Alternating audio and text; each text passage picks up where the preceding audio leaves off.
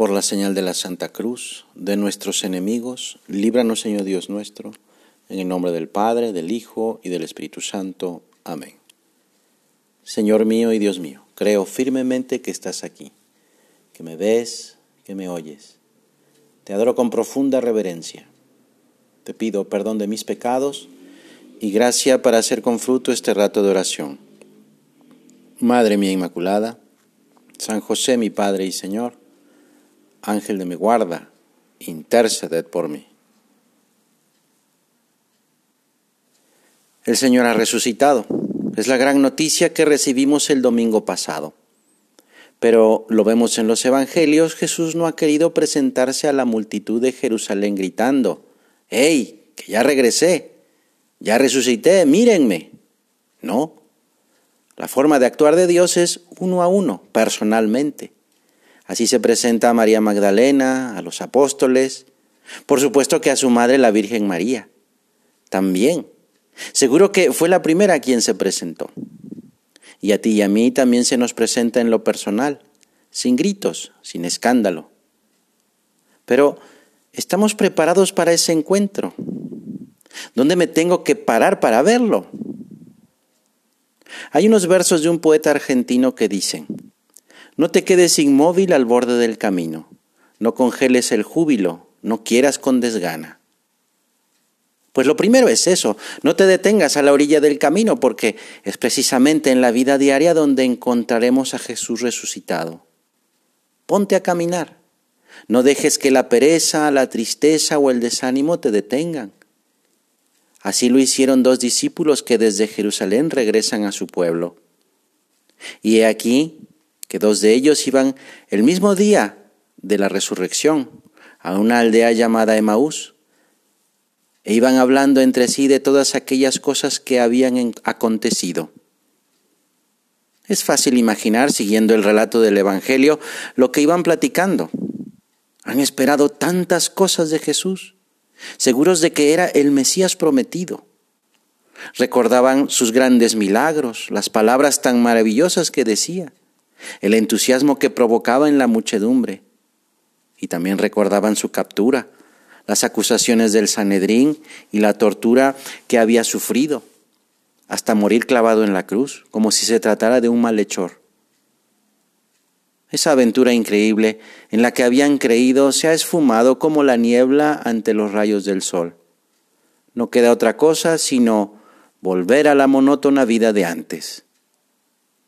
Y sucedió que mientras hablaban y discutían entre sí, Jesús mismo se acercó y caminaba con ellos. Pero sus ojos estaban como tapados, es así que no lo reconocieron.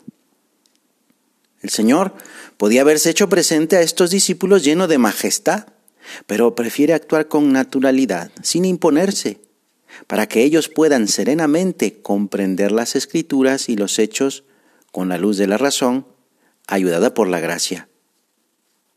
Dios desde la eternidad ha pensado en nosotros y nos ha amado como a personas únicas e irrepetibles, llamando a cada uno por su propio nombre.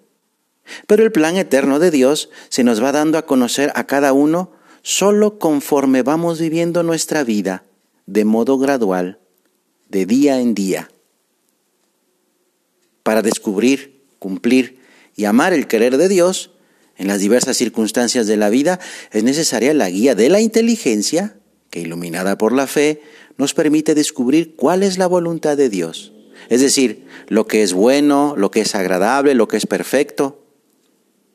Aquí radica la importancia de formar bien la cabeza, adquirir doctrina, estudiar, formarse, para alimentar una fe que actúa por la caridad. Es el conocimiento que lleva al enamoramiento, y cuanto más enamorados, más grandes serán los deseos de conocerle. ¿Y cómo se da esto? Pues abriendo el corazón con humildad. Así lo hace uno de estos caminantes llamado Cleofás, que le dice a Jesús, nosotros esperábamos que Él sería quien salvaría a Israel, pero con todo, es ya el tercer día desde que han pasado todas estas cosas. Abriendo el corazón, Así se podrá reflexionar, meditar y asimilar la formación. Así será vida, porque la formación no será formación si no la hacemos vida. Y comenzando por Moisés y continuando con todos los profetas, nuestro Señor les fue explicando todas las escrituras y todo lo que se refería a Él mismo. No te quedes inmóvil al borde del camino, no congeles el júbilo, no quieras con desgana. Abriendo el corazón a Jesús, no vamos a caer en la desgana, porque Él nos devuelve las ganas de amar. Porque cuando llegaron cerca del pueblo donde iban, Jesús hizo ademán de seguir adelante, pero ellos le insistieron, quédate con nosotros porque ya es tarde y el día se acaba. Sí, Señor, quédate con nosotros, no nos abandones, porque estamos caminando y queremos hacerlo en tu amor, en tu compañía. Queremos descubrirte en nuestra propia vida y aprender a quererte. Quédate con nosotros, Señor. Que así sea. Te doy gracias, Dios mío, por los buenos propósitos, afectos e inspiraciones que me has comunicado en esta meditación. Te pido ayuda para ponerlos por obra. Madre mía Inmaculada, San José, mi Padre y Señor, Ángel de mi guarda, interceded por mí.